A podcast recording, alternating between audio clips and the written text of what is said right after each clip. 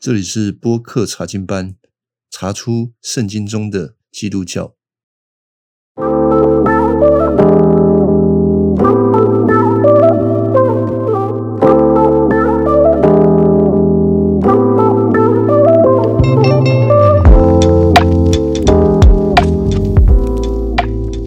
们今天要来讲这个创世纪第二章十七到二十五节，这是。这个段落虽然短短的差不多八节经文，但是其实里面富含的东西是非常非常的丰富，所以我自己在想，是不是可能一次讲不完？但是也没有关系，呃，可能分两次，有可能，我也不知道我会录多久。那因为长的关系，我也要先把一开始一些重点先勾勒出来，避免大家听的中间。迷路了，好像没有重点这样子。那有哪些重点呢？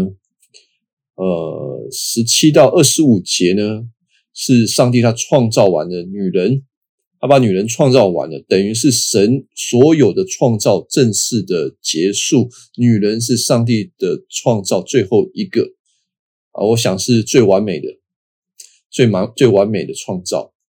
那呃，接着女人的创造就。完成了神对受造物的创造之约啊，第一个我们会谈到的一个主题是创造之约，然后这里面也会谈到，既然是创造了夏娃，所以不可或缺的，我们会谈到夫婚姻。当然，婚姻是在创造之约里面的。既然谈到了婚姻，我们也需要来谈一谈什么叫做爱。谈到了爱。不可或缺的，还是会谈到基督，基督跟教会的关系。所以按照这个次序我们会有创造之约、婚姻、爱、基督与教会。其实这个次序是很奇妙的，他就讲完了整个救赎历史很奥秘的部分了。基督跟教会最后会因着基督亲自的更新，完全的。基督的更新就是完成他的救赎，使一切没有办法，嗯，有爱的所有的婚姻里面的关系的，当然包括了婚姻以外任何的关系，要因着福音救赎被更新。哦，所有的一切都不一样。再回到创造之约里面，这是一个倒反过来的。如果我们谈到基督更新之后，我们会倒反过来，就是我们因着基督与基督联合，就进到教会里面。我们跟弟兄姐妹会有个肢体的关系，然后我们被基督爱，然后因着有爱，回到婚姻里面，也回到我们每一个关系里面恢复关系。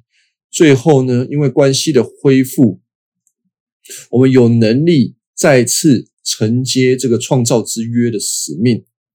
好，这是一个很大的蓝图啊。那为什么会中间有一个是基督要完成这个救赎工作来更新呢？当然，创世纪第三章让我们立刻的看到问题在于亚当离开了神，所以必须透过基督把所有一切原本上帝安排的事情翻转回来啊。这个是基督在这个救赎之后。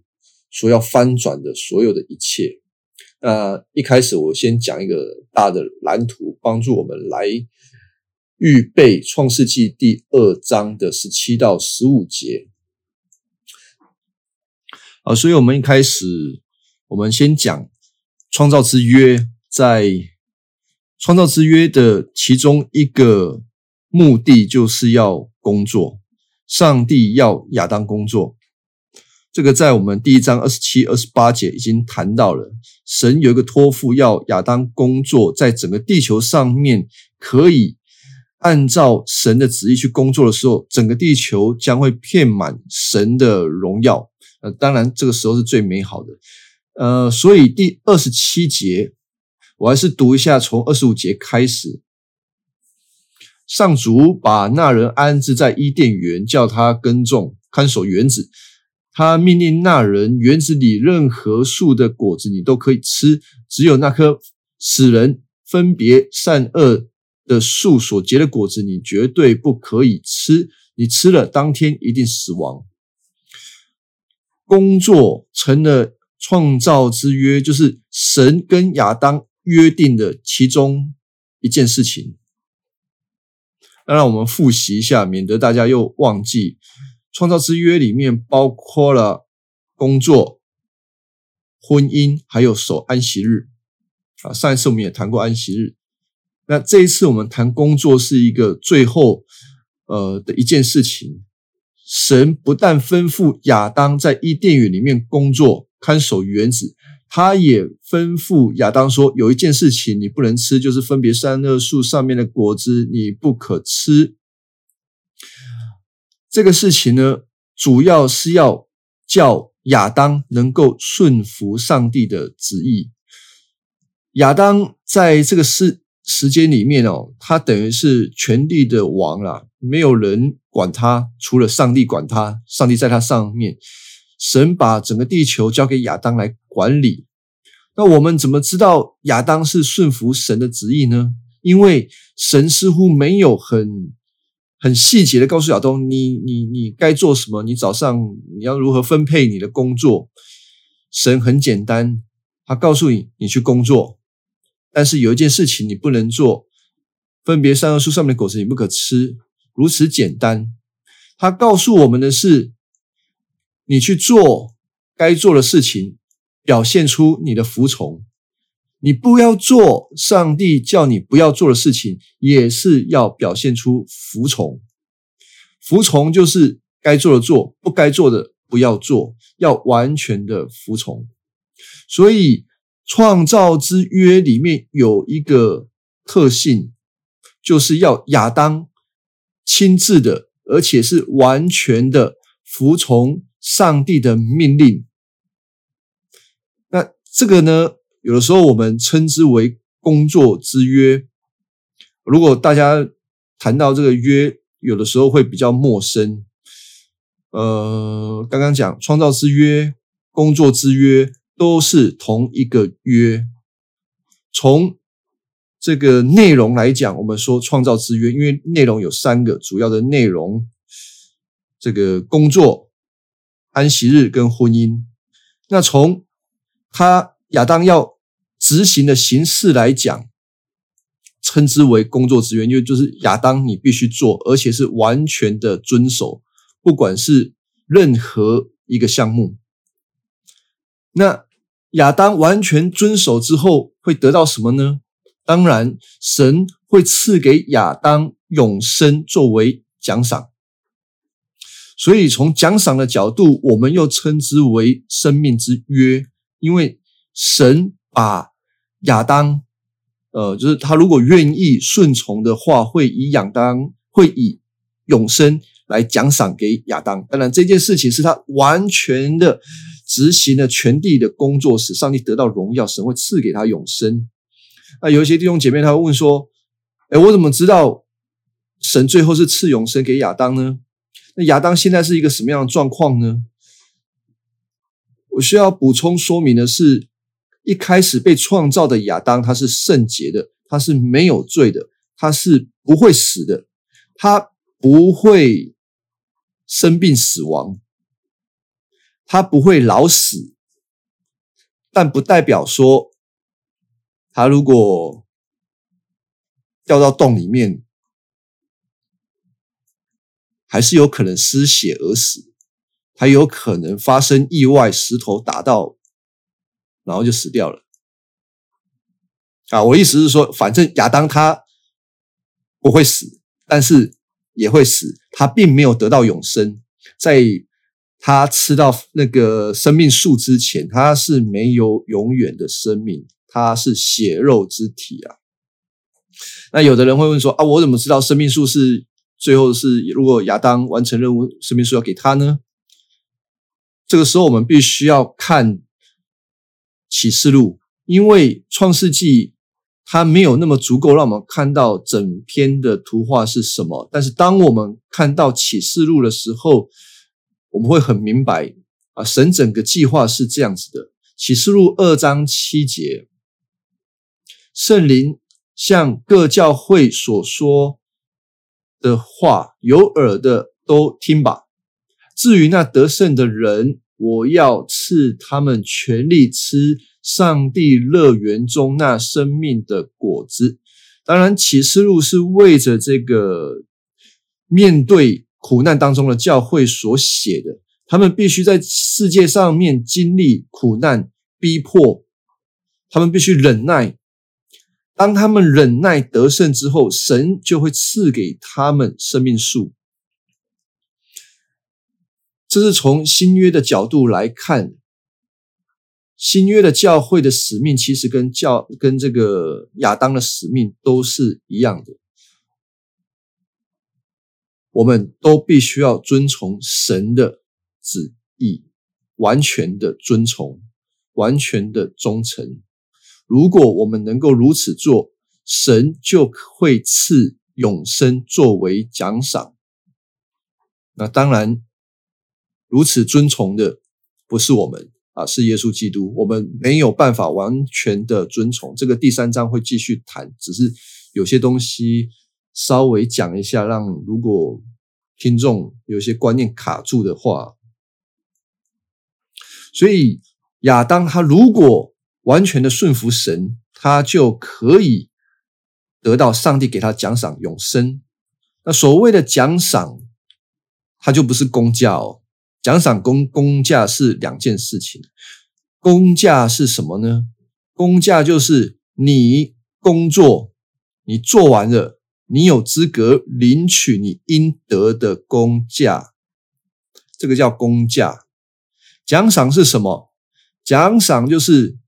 你做完了，主人不一定要给你，他没有说一定要给你。奖赏是主人乐意给你，所以他给你。所以这个就是一个很大的差别哦。亚当也包括所有的人都没有一个资格说，因为我已经顺从了你所有的吩咐，所以你有必要给我永生。作为报答，没有亚当没有资格，全人类都没有资格。永生在神的手里，他想要怎么做就怎么做。只是神出于他的恩慈跟怜悯，他乐意把永生作为奖赏赐给呃顺从他的人。这个很像什么？其实如果我再多谈一些这个应用的原则，在家里面啊，小朋友放学回家。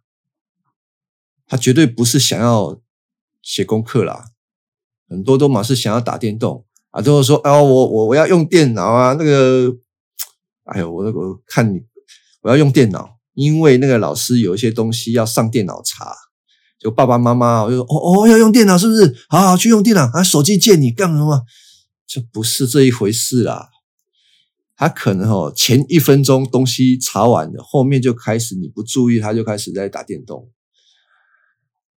所以父母亲有的时候都是，你要打电动是不是？来，功课先写完，饭先吃完，我就让你玩，就让你滑。这个是什么道理呢？小朋友一定想哦，所以我吃完饭写完功课，这等于是我的做工。我做完工，我有资格领取我的工价。我的工价就是。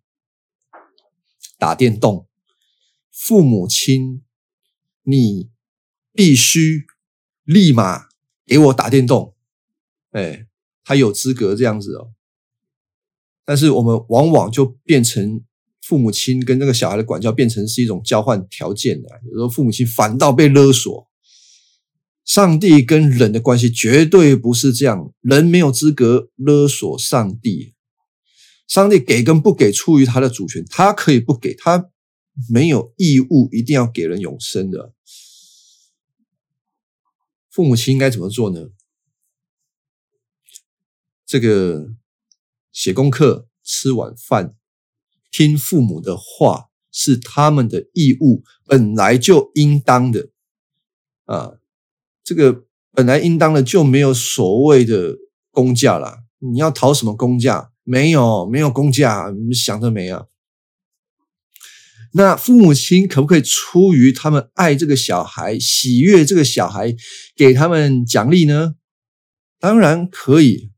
但有的时候，我们需要告诉小朋友说：“哎呀，这个是爸爸妈妈乐意给你的，这个不是约定的。”呃，当然可以约约定的意思，告诉他们这个是我给你的奖赏啊，不是你换来的。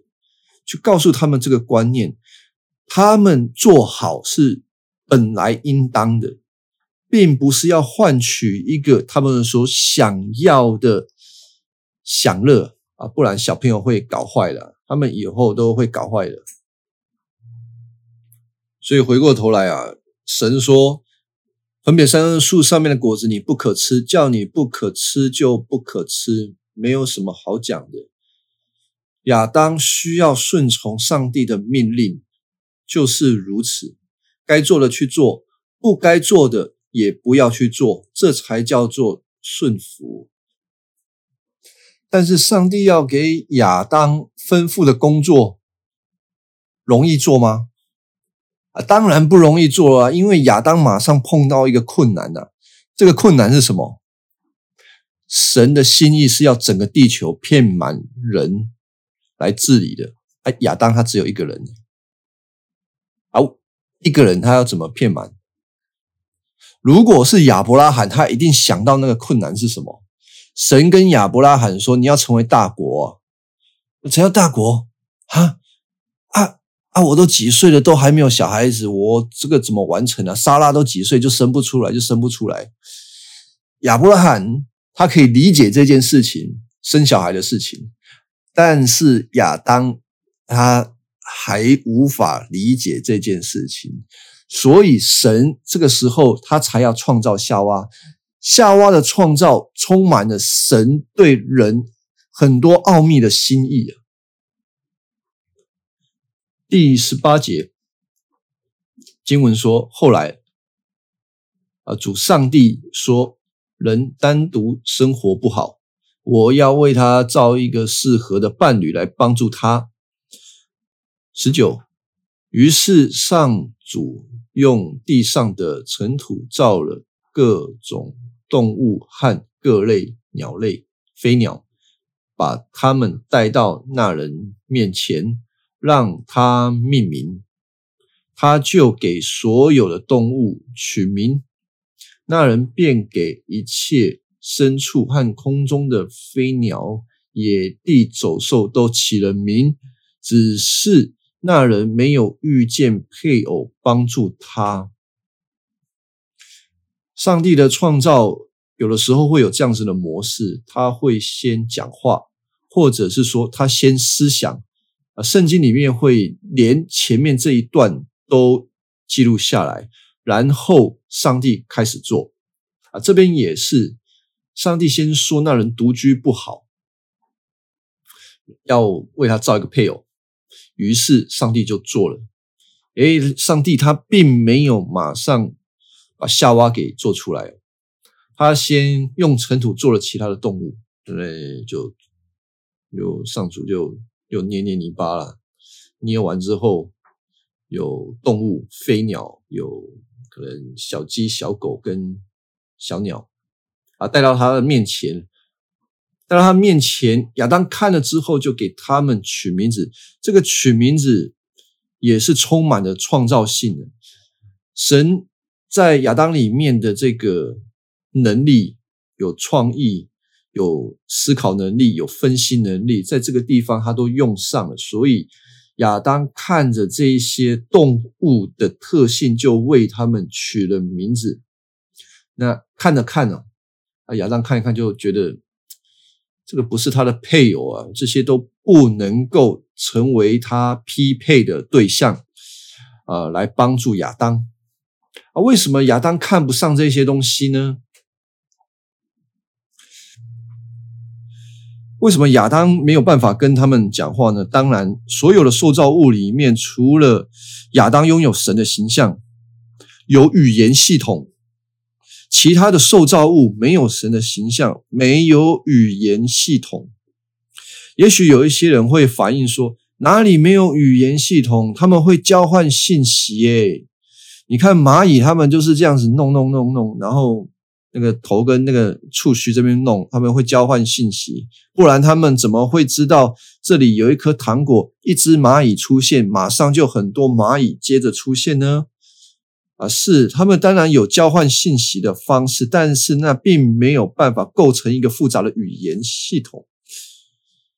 他说：“哎呦，或者是有一些人说没有啊，要像小狗，小狗他们。”很能够跟人沟通诶，小狗狗不会跟人沟通，那是人跟狗沟通，狗没有办法跟人沟通，人是要把自己俯伏下来，用狗可以理解的方式跟他们沟通，狗是没有能力跟人沟通的，所以呢。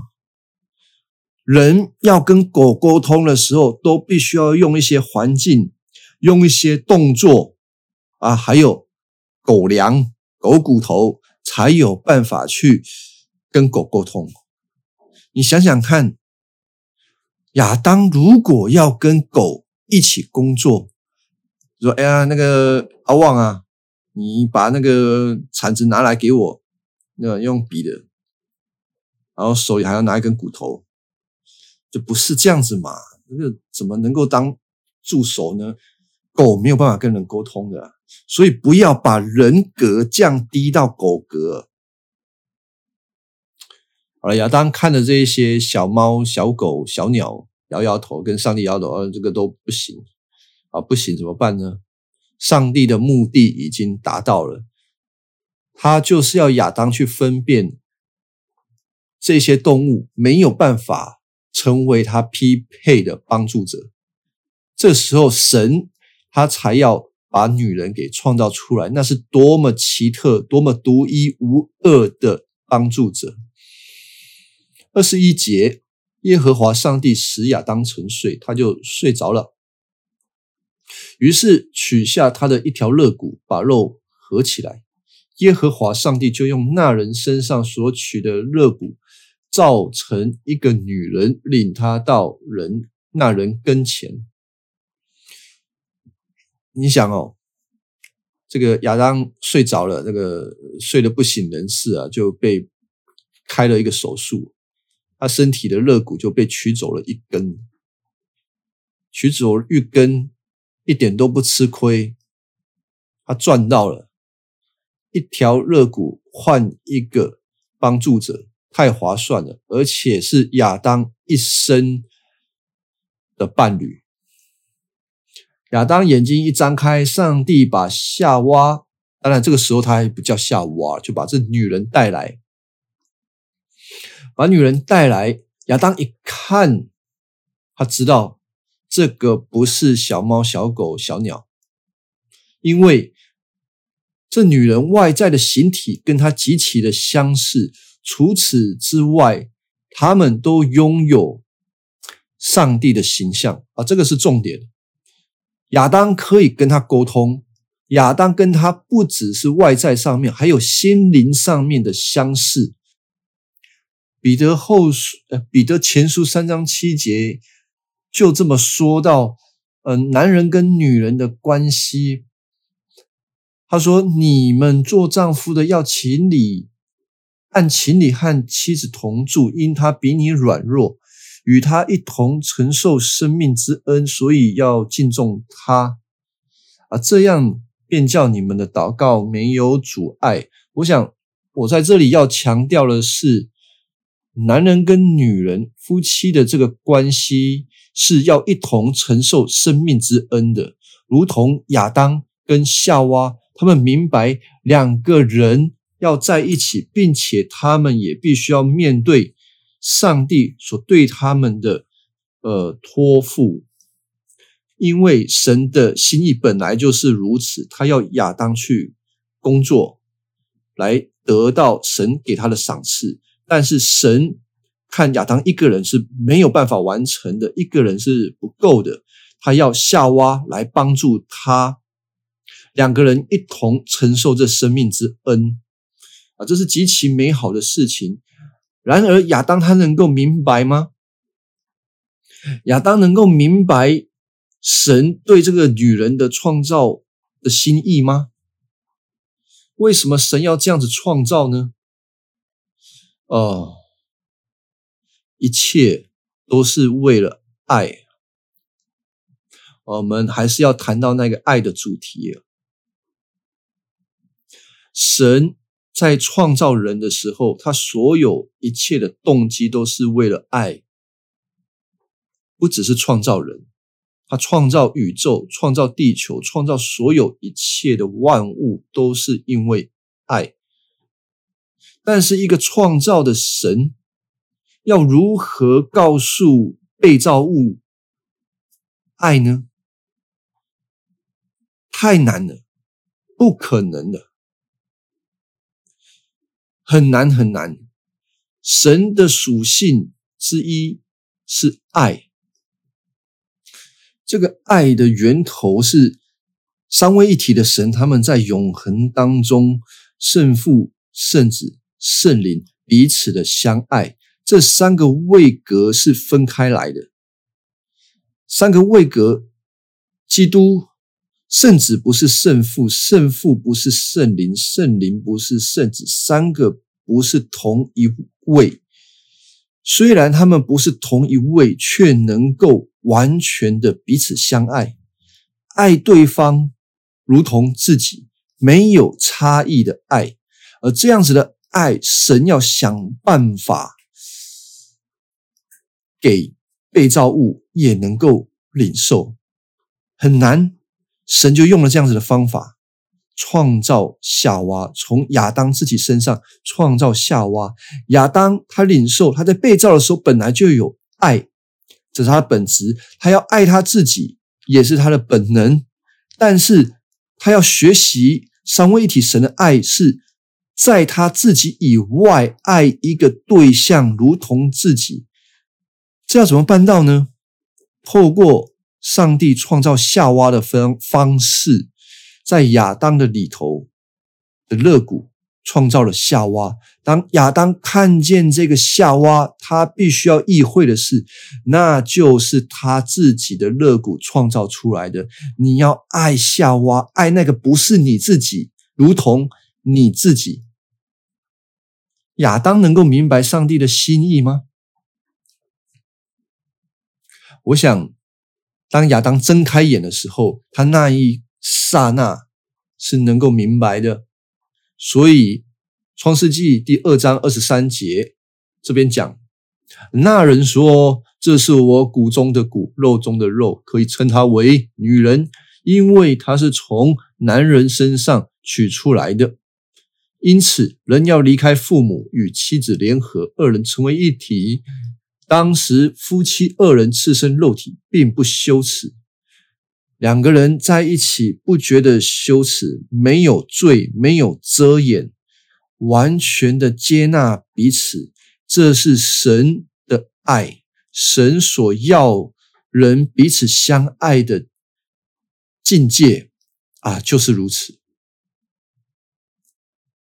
如果亚当能够持守这个爱，继续维持用爱。维持在这个关系里面，他跟妻子的关系里面，就能够继续的执行神所给亚当的创造之约。那婚姻本来就是创造之约的其中一个部分啊！不，我不断的提醒这一件事情呢。所以两个人啊，亚当夏娃两个人，呃，彼此联合和。而唯一一起的工作来服侍神啊，就是这么一回事啊。他们不能说两个人在一起，我爱你，你爱我，然后整天在伊甸园就就在那边吃饭、吃东西、玩小动物就好了，不行。他们得工作，他们有任务在身的。所以这个哥林多前书，哥林多前书十一章三节啊。这边就谈到了说，但是我希望你们明白，基督是每一个男人的头，丈夫是妻子的头，上帝是基督的头。简单讲，这里有一个分层管理的分层管理的呃秩序。神在创造的时候是有秩序的。两个人的头都是基督，他们都要来到基督，呃，来到神面前来交账。他们都有责任啊，是都有责任，但同时两个人还是有主从关系的。呃，男人是头，女人是帮助者，并不是两个都是头，不然两个都是头就要吵架了。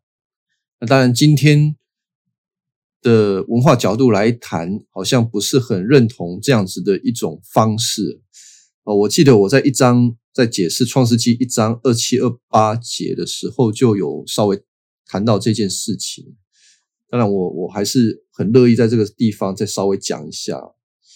今天的文化价值总是认为做一样的事情就有一样的身份、一样的价值、一样的地位。所以，男人做什么，女人也跟着做什么，表示女人跟男人是同等的。男人穿裤子，女人要穿裤子；男人当兵，女人也要当兵。我完全没有贬低女人的意思，说当兵是只有男人可以当兵的。我绝对不是，绝对不是这个意思。但是有一件事情是没有办法抹去的，就是确实男人跟女人本质上。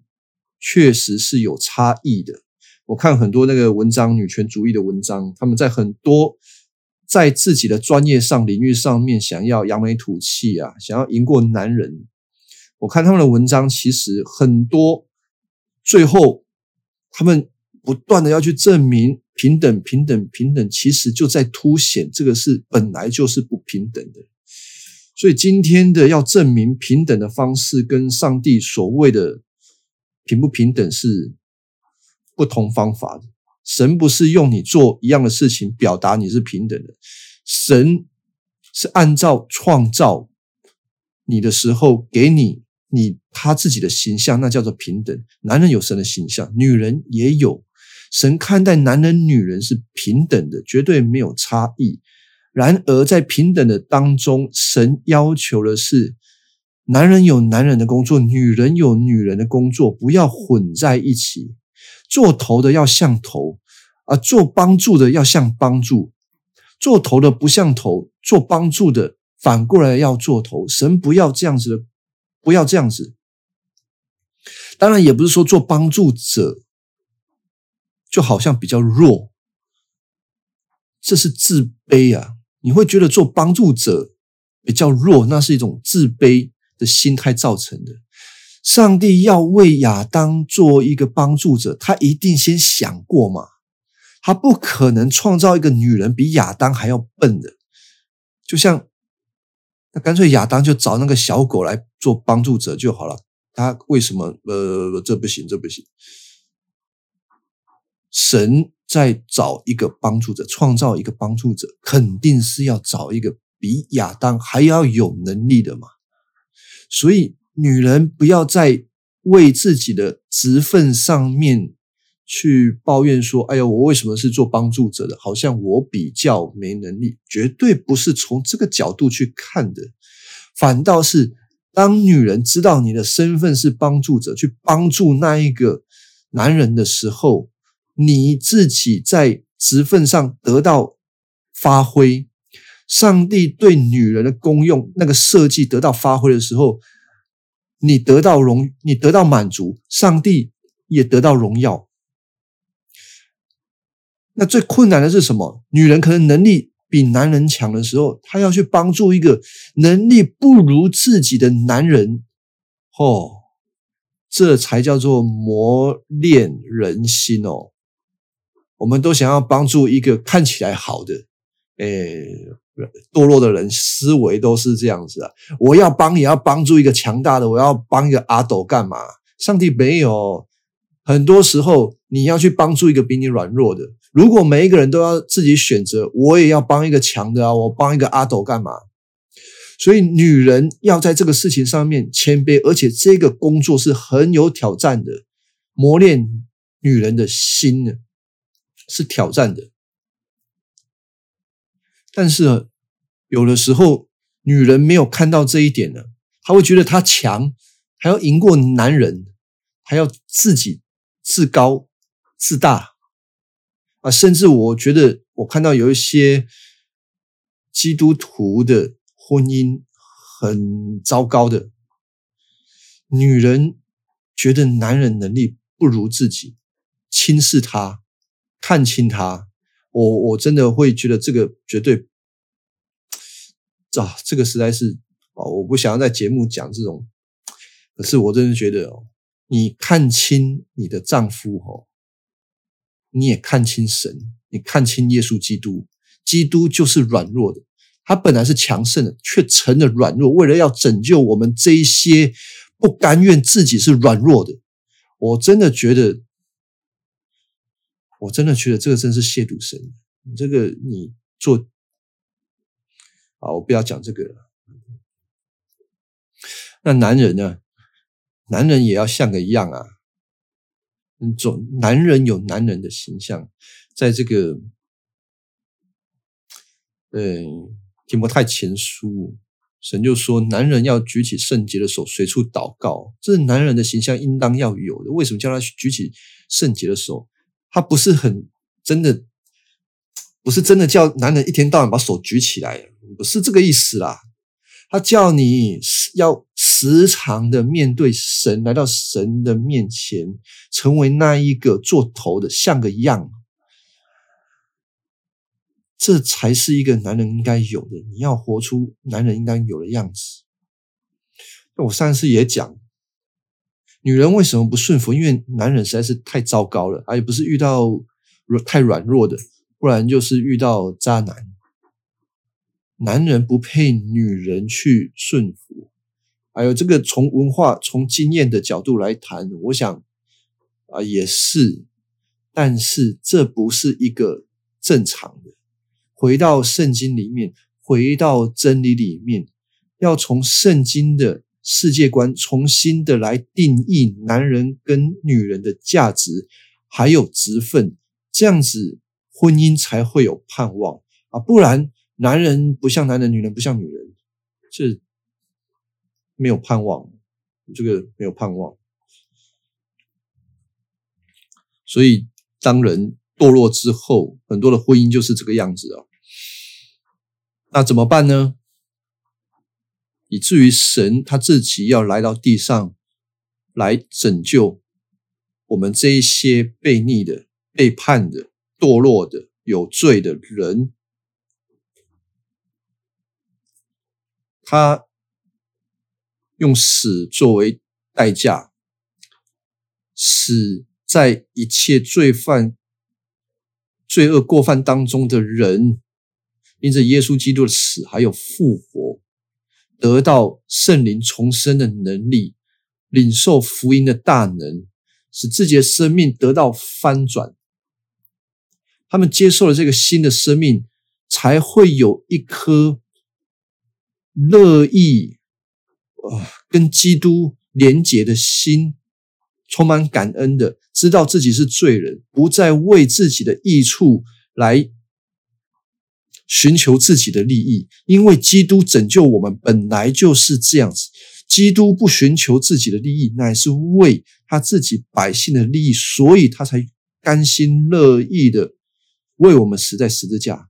基督徒如果看重这一点，与基督联合的时候，也是如此，愿意委身在基督里面，知道基督爱我们，我们重新的被爱给充满。这个以弗所书五章二十二到二十四节，我来读一下这个经文。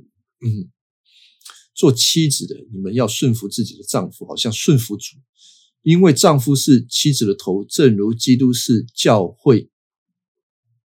他的身体的头啊，这里说的教会指的是耶稣基督他自己的百姓被呼召出来的这一群人。简单讲的就是每一个基督徒，你因着基督的救赎，成了基督的身体，一个肢体上面的关系组合在一起，成为教会。为什么要组合成教会呢？为什么上帝要这样子救他的百姓，最后成为基督的身体呢？这是什么样的意思呢？这跟神创造夏娃给亚当的意思是一样的。创造的时候要让亚当知道，你要学习爱，像我爱你这样子。所以，当他看到夏娃的时候，要学习爱一个在他自己以外却爱的像他自己。然而亚当没有办法，堕落之后完全没有办法。所以神自己操演一次给我们看，什么叫做爱？他借着耶稣基督的救赎，告诉我们这个叫做爱。他愿意为一个被造物舍他自己的生命，爱这些被造物，如同爱他自己以，好像爱他自己一样。神就是要我们看见基督爱我们，为我们舍命，我们才能够完全的俯伏在他的面前，完全不敢夸口，以为自己有多么了得。当我们服，知道自己不配，然后服，你就能够充满着感恩，也明白基督如何的爱你，你才有办法去爱别人。当你有爱的时候，被爱充满的时候，你就进到了基督的里面，跟每一个相信耶稣基督的人联合在一起，成了一个肢体的关系，就是这边所讲到基督的身体。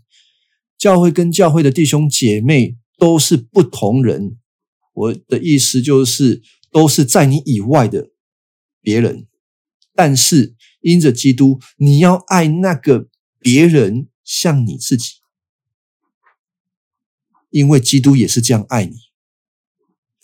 但是说到这个，有些也许弟兄姐妹会觉得，哎呀，啊，这个很难呢。第一个是很难啊。知道很难，那很好，因为我们不是借着自己做得到，所以尽到信仰，我们就是做不到，所以才要完全依靠神。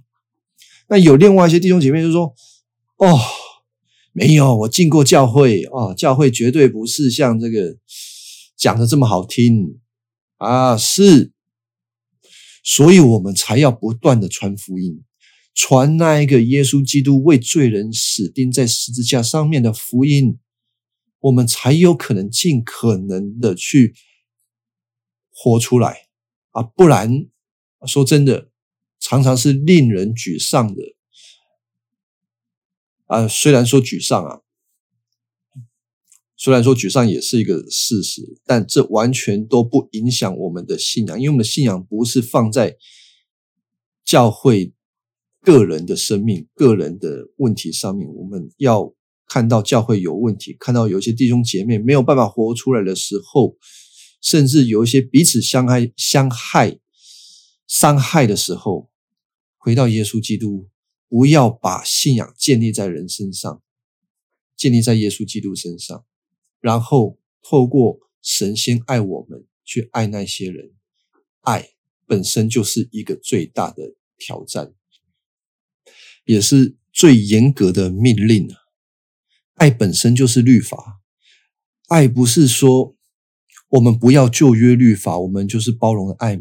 不，爱成全律法，爱本身就是律法。就像哥林多前书十三章，我们有时候会用唱的来唱这个所谓爱的诗篇呢。爱是很久忍耐，又有恩慈；爱是不嫉妒。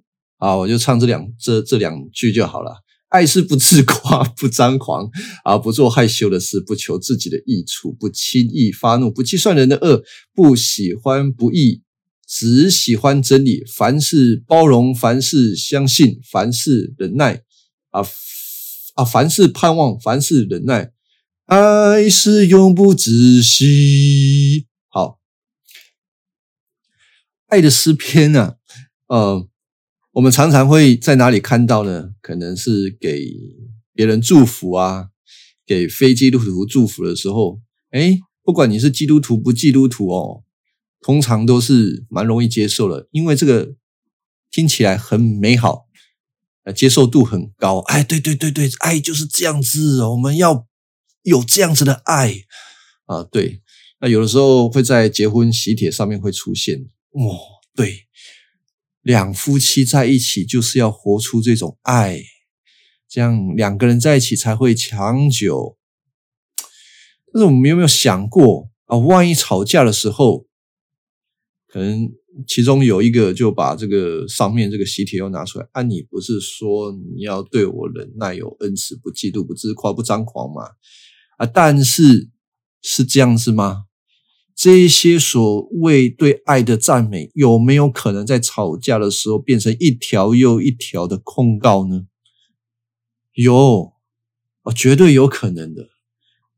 我想要跟听众讲的是，即便是所谓的爱，它本身就是一条非常严格的律法，它并不比在旧约里面的实践来的更，呃，门槛更低。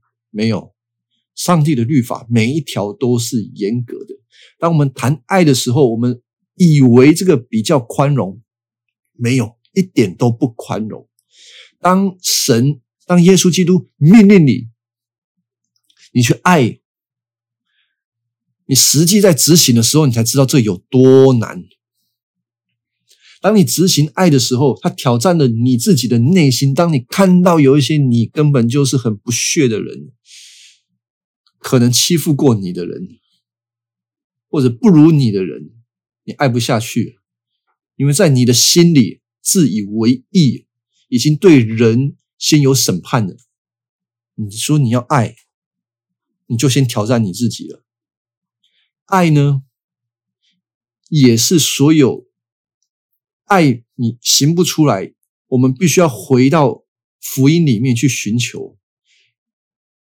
唯有信心，啊，唯有在神的约里面与基督联合，你看到基督对你的工作，你先被基督。的爱给充满，你才有办法去爱，不然你所有在爱里面的表现将会成为律法主义，并没有办法使你达到你所想要的那个爱的地步。你以为别人也会这样子回馈你？没有，你这样子爱的时候，别人不给你回馈，你反而越来越苦。你要先有信心，在耶稣基督里面被爱。还有，你需要继续的听耶稣基督的话，你需要上帝的恩典继续在你的心中，使你有一颗清洁、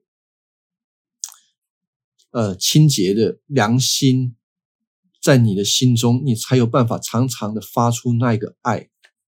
所以你要执行那个爱，若不靠信心，不在信仰里面。是绝对不是一般人可以做的。那或者我们只是用一种自以为的爱啊，那当然就，那当然不是在我的讨论里面了。所以，当我们在基督里面，借着信心领受到神给我们的爱的时候，使我们整个人的生命被改变。有信心，也会有爱，这两个东西是不会分开来的，因为。信心的目的是让你生发出爱，你不可能说有信心没有爱，你不可能说我信耶稣，结果不爱弟兄姐妹，没有那回事，你那个信心是假的。好，所以你有了爱，你有你有信心，你有了爱，你必然会进到教会里面，跟其他的弟兄姐妹共成为一个肢体，你会恢复。你在神创造里面该有的那一个形象，那一个职分，因着爱，通通被恢复。所以被恢复的时候，你的这个呃婚姻关系，你的家庭关系，你在职场上面人际关系，所有的一切都要被影响。而当许多的基督徒都是如此被影响的时候，他们可以共同的承接神起初给人的创造之约，这个工作、婚姻、安息日全部得到恢复。当基督徒承接这个使命的时候，我们说福音使命、文化使命这两个东西是叠在一起的。先有福音使命，才有办法承接文化使命。福音使命的目的是为了文化使命。我们不是因着基督的救赎有福音使命就停住了。当然，神的救赎、福音本身是整个。神救赎的核心，但是不是终不是终点。教会不能够因为我们领受了基督的祝福之后就停下来，只做福音工作啊！当然一定是做福音工作，但是不是停在这里。我的意思是我们必须要回到起初神创造人的时候最广的那一幅图画是什么？就是亚当还没有堕落之前，那个图画是什么？他要亚当工作遍满地面，在地面都能够彰显出上帝的荣耀。他们的婚姻也是好的，并且也守安息日。安息日的目的就是他们跟神都有好的关系。基督徒教会就是要做这这个工作，但是如何执行这个工作呢？如何执行所谓的文化使命呢？透过福音，不是透过政治。基督徒需要在自己的生命上面，在自己每一个岗位上面发挥出影响力，然后越多的基督徒的参与，就能改变所在的文化。当然，有的时候教会对这样子的事情会采取比较悲观的态度。因为我们看到的是整个末世状况，是整个世界越来越败坏。啊，我想从启示录的角度来看，是有这样的状况，没有错。但是这完全不取消教会的责任，不论环境如何，责任就是如此。神要教会以福音来改变我们的文化。我想，这是每一个基督徒教会都需要看见。所以最后我总结一下，我们从创世纪二章十七到二十五节谈到一个创造之约，从工作、安息日还有婚姻来谈。有些人也许会问说：“哎呦，神真的有对亚当立约吗？”创世纪里面好像上帝没有跟亚当说：“啊，这就是你的约啦。”我想最明显的经文在何西阿书六章七节，他们却如同亚当被约在境内向我行诡诈的事情。所以，即便呃创世纪这里没有很清楚的神说，哎亚当啊，我跟你立一个约啊，你如果怎么样，那我就给你的，我就给你永生。虽然没有，但是后面的这个先知书帮我们解释了，这是一个立约的关系，没有错。在创造之约里面，在十七章二十五节，我们就谈了。婚姻的事情、爱的事情，还有基督跟教会的关系。虽然人都败坏了，我们没有办法完成上帝所托付给全人类的那一个文化使命，但是耶稣基督亲自的来完成这个救赎。救赎完成之后，他透过神的圣灵进到我们的里面，使一切信他的跟耶稣基督有关系。所以，我们重新被爱，我们回到好的婚姻，还有所有的关系里面，然后再一次透过福音来承接应当承接的这个创造之约文化使命。好，我今天的节目就到这边啊，谢谢大家的聆听。